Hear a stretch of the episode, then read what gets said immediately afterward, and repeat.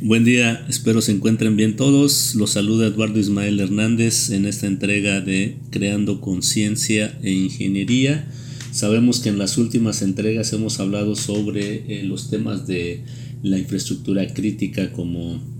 escuelas, hospitales eh, y cómo se interrelaciona el quehacer de la parte ingenieril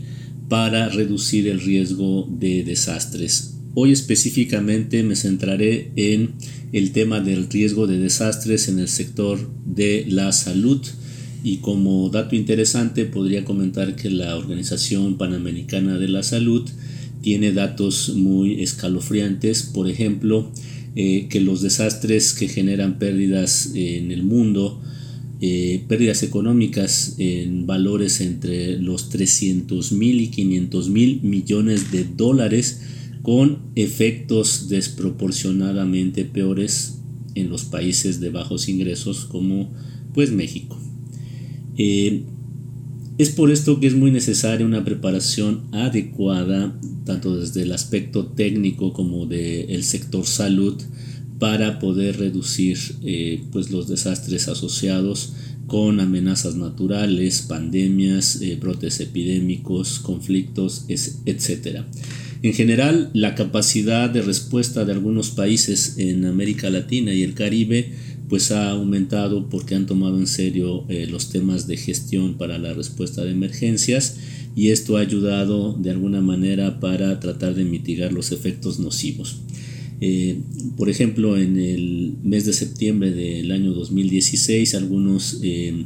encargados o ministros de la salud de algunos países de América aprobaron el plan de acción para la reducción del riesgo de desastres entre el año 2016 y 2021 y también el plan se alinea con los instrumentos internacionales clave como los que hemos mencionado en, entregas anteriores, la cual es por ejemplo la Agenda 2030 para el Desarrollo Sostenible y el Acuerdo de París, eh, también el marco de reducción del riesgo de desastres de Sendai 2015-2030. Y todas estas acciones eh, internacionales a nivel mundial aportan de alguna manera eh, pues eh, estrategias, herramientas útiles para que no nos vaya tan mal en algún evento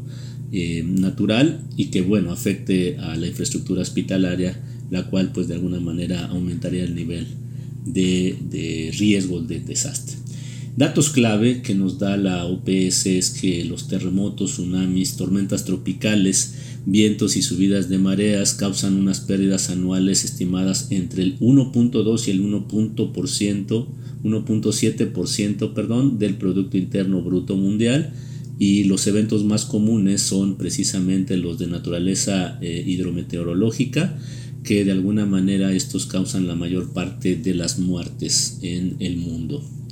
A respuesta de esta eh, pues problemática, la OPS, la Organización Panamericana de la Salud tiene algunas líneas de acción, como por ejemplo este plan de acción para reducir el riesgo de desastres en hospitales,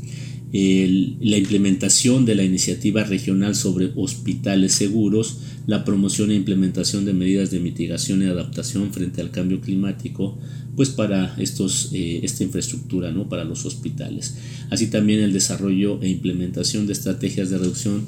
y gestión del riesgo de emergencias para las poblaciones desplazadas dentro de los países, individuos con capacidades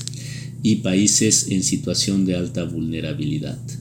El término hospital seguro se refiere de alguna manera a un índice de seguridad hospitalaria, el cual es una herramienta que ha desarrollado la OPS y un grupo de expertos en América Latina y el Caribe,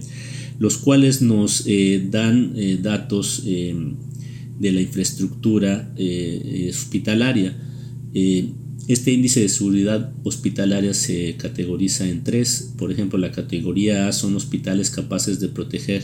la vida de los ocupantes y es probable que sigan funcionando en situaciones de desastre. La categoría B son los hospitales donde se pueden resistir a un desastre, pero su equipamiento y algunos servicios críticos se considera en riesgo. La categoría C es aquellos hospitales donde la vida y la seguridad de sus ocupantes están en riesgo en caso, en caso de algún desastre o fenómeno natural. Y bueno, también el término de hospital inteligente, pues asociado con las amenazas naturales y el clima extremo, pueden afectar gravemente a los servicios de salud y provocar pérdidas económicas Eh, muchas de las instalaciones sanitarias en algunos países están en áreas de alto riesgo y requieren de fortalecimientos para los daños repetidos y el incremento de las amenazas de naturaleza meteorológica. Ah, también algunas instalaciones hospitalarias pueden ser eh, susceptibles a tener altos eh, consumos de energía con una significativa huella medioambiental y bueno, estos hospitales inteligentes eh, buscan que centren eh, su mejor desempeño para tener mejor resiliencia, fortalecer la parte estructural y los aspectos operacionales ofreciendo fuentes de energía verdes. Como verán, el tema de la infraestructura crítica hospitalaria es un tema que da para mucho porque desde la parte ingenieril pues el quehacer de los constructores sin duda juega un papel fundamental para tener estas condiciones óptimas de la infraestructura crítica. Pero bueno, de eso hablaremos también en las siguientes entregas. Muy buen día, nos vemos la próxima.